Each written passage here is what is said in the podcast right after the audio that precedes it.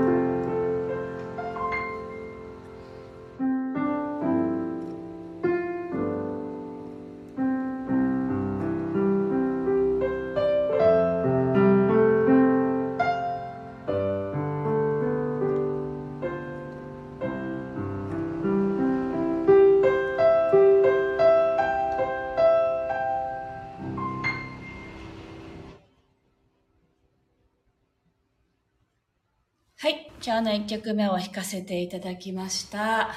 はい。えー、っと、昨日はですね、あの、ピアノのレッスンの日だったんですね。で、7月から、えー、っと、習いに来て、来た方が今いらっしゃって、ようやく1曲目が仕上がるという段階を迎えているんですね。あ、まあみさん、ありがとうございます。おはようございます。初コメントでよろしくお願いしますって嬉しい。ありがとうございます。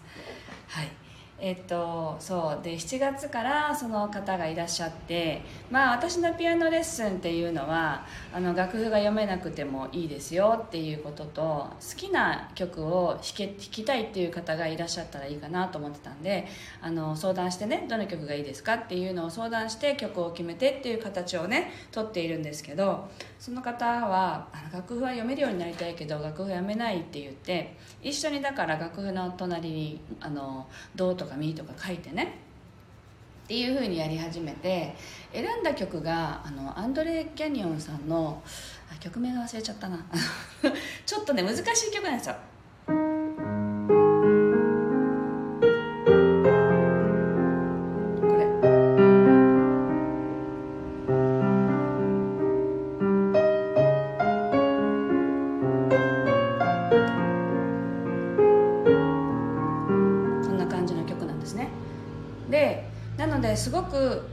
んですか？黒い鍵盤弾くっていう曲なんですよ。なので初心者には本当に難しい曲なんですね。でもこの曲がすごく好きなんですっていうことだったんでじゃあ頑張ってみましょうかって言ってあの一緒に始めて、えっと、やがてあの半年経つのかな。でようやくこう仕上がりつつあるんですね。でその間やっぱり見ていてすごく面白いのがあのレッスンの前と後は普通にそのおしゃべりをして私よりもちょっとだけあの年上の方なんですけどいろんなこうねあのアドバイスをいただいたりとか普段の話とかもすっごい盛り上がるんですけどあのレッスンになった途端に急にこうピアノの音がちっちゃくなったりとか あの声がねちっちゃくなったりとかしてガラッと様子が変わるんですね。でそのなんてそのそれがすごくギャップが面白くってあのレッスンの時と普段と全然違いますよね。っ てっていうことを突っ込んだりしながらね半年やってきたんですけどあのすごく楽器ってすごく正直でその人の心の状態とかもやっぱり出すんですよね。だから私もそうですけど緊張したらすごく音が小さい音しかならないとかで自信が出てくるとしっかりした音が出せるようになるんですね。なのでそういうそのまだまだ弾けないとかあの間違ってしまうかもっていう感情が伴ってしまうとやっぱりこう自信がなさそうな音か細い音になってしまうんですね。そういうのも見つつあの進んできてようやく今あの音を聞きましょうっていう段階に入ってきたんですよね。あのピアノのその曲ってどうしてもメロディーラインっていういうのがあって合唱のねあのメインになるパートのメロディーとかあと何ていうのあのありますよね。どんなそのオーケストラの曲とかでもこのメロディーが素敵だなとかって思うようなメロディーラインっていうのがあるんですよね。その音にちょっと今度は耳を澄ませてみましょうかとかね。そういう段階に入ってきてすごくああのようやく曲として成り立ってきたなっていう感じがあってとても嬉しく思っているんですね。であの発表会の場がねないのであのストリートピアノを弾きに行こうって思ってそれを今提案しているところであの至る所にね今ストリートピアノが置かれてますよね。なので空港だったりまあ首里城が第一候補なんですけどあの首里城と空港。そしてあの沖縄市の方にね置かれてる場所を一つ見つけたんですね。なのでそこにもちょっと引きに行きましょうよって言っていて3月末ぐらいにねあの引きに連れて行けたらいいなと思っているんですけどそんな感じでその私はピアノのレッスンをするっていうことは全くの想定外だったんですよね。始める時に少しだけねお話ししましたけどあの息子がピアノの教室に通っていたのにもう全然あのやる気がなくて本人が自分からやりたいって言ったのにやめてしまったんですよね。でその時にあのなんかすごい悲しいなと思ってせっかくやりたいと思って始めたものをまたやめてしまうんだっていうのがあったのであの子供のねことをずっとや関わってるお友達に相談した時にその教室この子に合ってなかっただけじゃないのって言われたんですよね。すごく自由な子なのに型にはめるっていうようなもしかしたら教室だったかもしれないしあなたはそもそも自分は型にはまったようなことをしてないのにどうして子供を型にはめようとしたの？って言われたんですよね。だからあ確かにそうだなって。自分は楽譜も書かずに即興でしか弾かないくせにどうして楽譜を見てあの弾けるようになんなさいみたいなことをさせたわけって言われたので確かにそうだなってすごい考えさせられるものがあってあ自由な発想で弾ける自由にあのやりたいようにやって弾けるようになったらいいよねって弾きたい曲が弾けるようになるっていうのがいいよねってそれで思ってあの息子の息子のためにレッスンしようって最初は思って始めたんですよ。ね。まあ、当の息子はちっとももうピアノに興味を示さなくなったので全然ややってないですけどでもまあそれはねあの私がレッスンを多分始めるきっかけを作ってくれたっていうねことだったんだろうなって今は思いますけれどあのそういういきさつで始めたレッスンですけどようやく半年ぐらい経ってあの生徒さんがね1曲仕上がるっていうような段階になってきたのでちょっとね嬉しいなと思って今日はスタンド FM の方のサムネイルはあの昨日のレッスンの時の生徒さんの手とねピアノとあのの写真をね載せたんですよね。後で YouTube も差し替えようって後で思ったんですけどはい。あのサムネイルでねこんな感じですっていうのが分かるような写真を後でアップしておきたいと思いますので何か見ていただけたらなと思います。はい。千尋さんスタッカートさんおはようございます。今日もありがとうございます。では今日の2曲目を弾いていきたいと思います。ちょっとねあの今日はこれから確定申告の準備をしようと思ってひたすらあの領収書の入力とかね。あの会計ソフトに入力しまくるっていう日にしようと思ってて一人でやるのは嫌なのであのお友達も来てみんなでやるんですけどね。はい。そんな日なんですけどちょっとあの気合を入れるというよりはあの落ち着きたいなと思いますので心を落ち着けるように聞いていきたいと思います。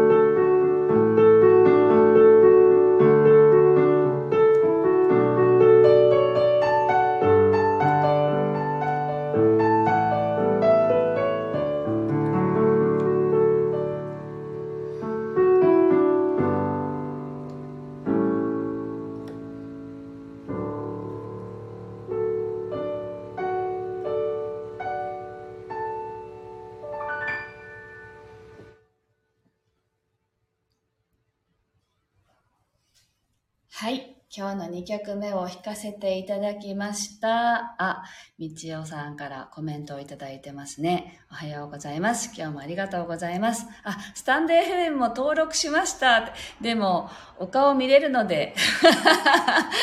ついこちらに来ちゃいましたって、そうなんですね。そう、昨日ね、フォローしてくださった方の中に、そう、みちおさんってお名前の方がいらっしゃったんですよ。それで、もしかしてみちおさんかなって思っていたんです。やっぱりそうだったんですね。嬉しいです。ありがとうございます。あの、YouTube で配信しないで、スタイフで配信したりしてるからですよね。はい。あの、無事に今日もスタあの YouTube もね、配信することができまして、はい。なかなかそのね、今度パソコンで電源入れて、サムネイル作って、チャカチャカチャカってやる時間が、あ、もう時間ないっていう時は、スタイフだけ配信してるんですよね。はい。っていう感じなんですけど、あとね、5回でね、YouTube ライブを100回になるんですよね。だから、やっぱりちょっとね、あの、なんか決めたことはやりたいなって思って、まあ、100回超えてもきっと続けるんでしょうけれど100回もう今月いっちゃいそうだからちょっと毎日できる限り配信しちゃおうって思っていますはい。ぜひまたお付き合いください。今日はここまでです。ありがとうございました。素敵な一日をお過ごしください。